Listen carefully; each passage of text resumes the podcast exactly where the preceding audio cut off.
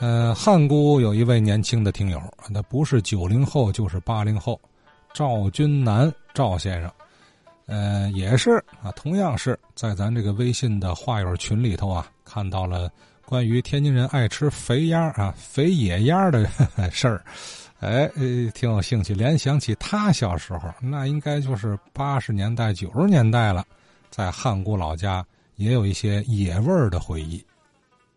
我呢很喜欢咱们这个节目，但是我能说的内容比较少，有两个原因，一个就是大家说的都是老事儿，我年纪太小，接触的不太多，嗯，还有一个就是基本上大家都是老天津卫嘛。虽然说我是天津人，但是我们家是天津市汉沽区下边的一个算是渔村吧，和市里边整个的文化还有接触东西都不太一样，可能更偏向于唐山那边的一些习惯。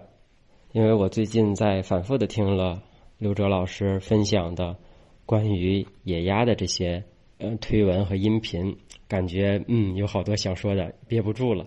就是我小时候吧，我们家旁边饭馆儿这个野鸭，它做成野鸭馅儿的饺子，哎，就是感觉是那么的好吃，那么的温馨。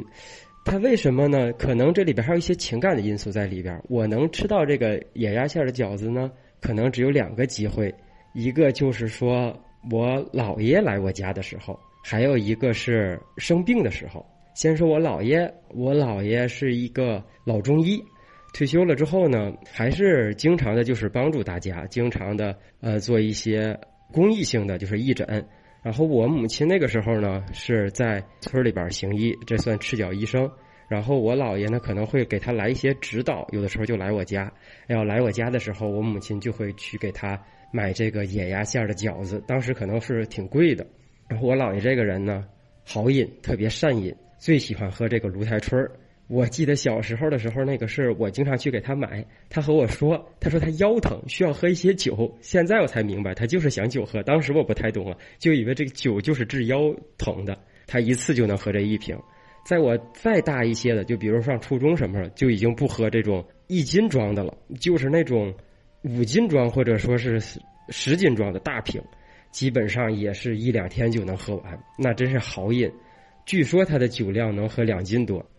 然后咱们恢复到说这个野鸭馅饺子、野鸭的这个故事。呃，我小时候可能我们家旁边就是还有稻田嘛，还有地。后来我们家那边就主要就是搞养殖。呃，我特别小的时候，就还是真是有野鸭，有好多人去打鸭子。我每次生病的时候，就和现在说什么吃桃罐头一样，我母亲就会，我妈妈给我买这个野鸭馅的饺子。哎呀，感觉是那么的温馨，那么的值得回忆吧。我后来呢也了解了一下，它这个野鸭馅的饺子，它可能会稍微掺一些猪肉，然后其他可能放一点呃菜，当然这种菜就是很少，翘一点，看不出来。我长大之后呢，这个东西可能就没有了。这当然野鸭就没有，就没有野鸭馅儿的饺子了。后来呢，也就是我上我初中这个十几岁的时候，我父亲呢就去河北省一带，就与我们那儿交界的去搞养殖。那些地方那个时候还没开发，哎，又出现了野鸭子。他就给我讲，有好多人一开始用枪打，嗯，后来呢就用药。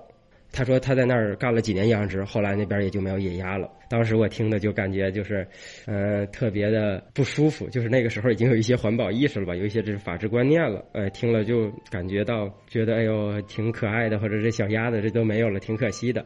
虽然说我对这个野鸭呢我没有亲眼见过，但是我们那儿呢村民挺喜欢逮兔子和逮野鸡，然后他们会用兔子毛做成耳朵套啊或者什么，还送给我。兔肉也比较好吃，但是到我到初中的时候呢，就没有那么大量。有可能呢，他们得到一只兔子，好多人一起就说喝酒啊，就是我父亲辈那些人，他们会买好多其他的肉放在里边一起吃。其实我觉得已经吃不到什么兔子的味道了。就是我上高中了，哎，我父亲拿回家两只野鸡，哎呦，确实是特别漂亮，那个羽毛，他就给我讲。我们附近出现了好多野鸡，最近村民都出去逮野鸡。哎，我就觉得奇怪，这是保护动物，怎么会来这么多呢？就觉得这不可思议。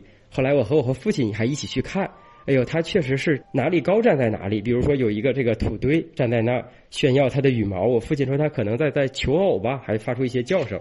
后来才知道我们附近有一个养野物的这种野生动物的这种养殖场人工孵化的发生了逃跑事件，所以那些东西都跑出来了。对我来说，好像就是虚惊一场哦，不是原来是有野生动物被大家逮来逮去。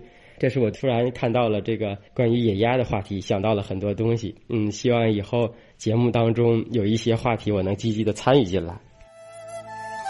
对，就得积极参与吧。只要迈出可喜的第一步啊，立刻就在您的内心里啊，和节目的距离更加亲近了啊。这个说跟听感受不同，呃，而且不用说顾忌说，哎呀，我们这是汉沽啊，我们这是宁河呀，我们是冀州啊，啊，人家聊天津市里的事咱插不上话。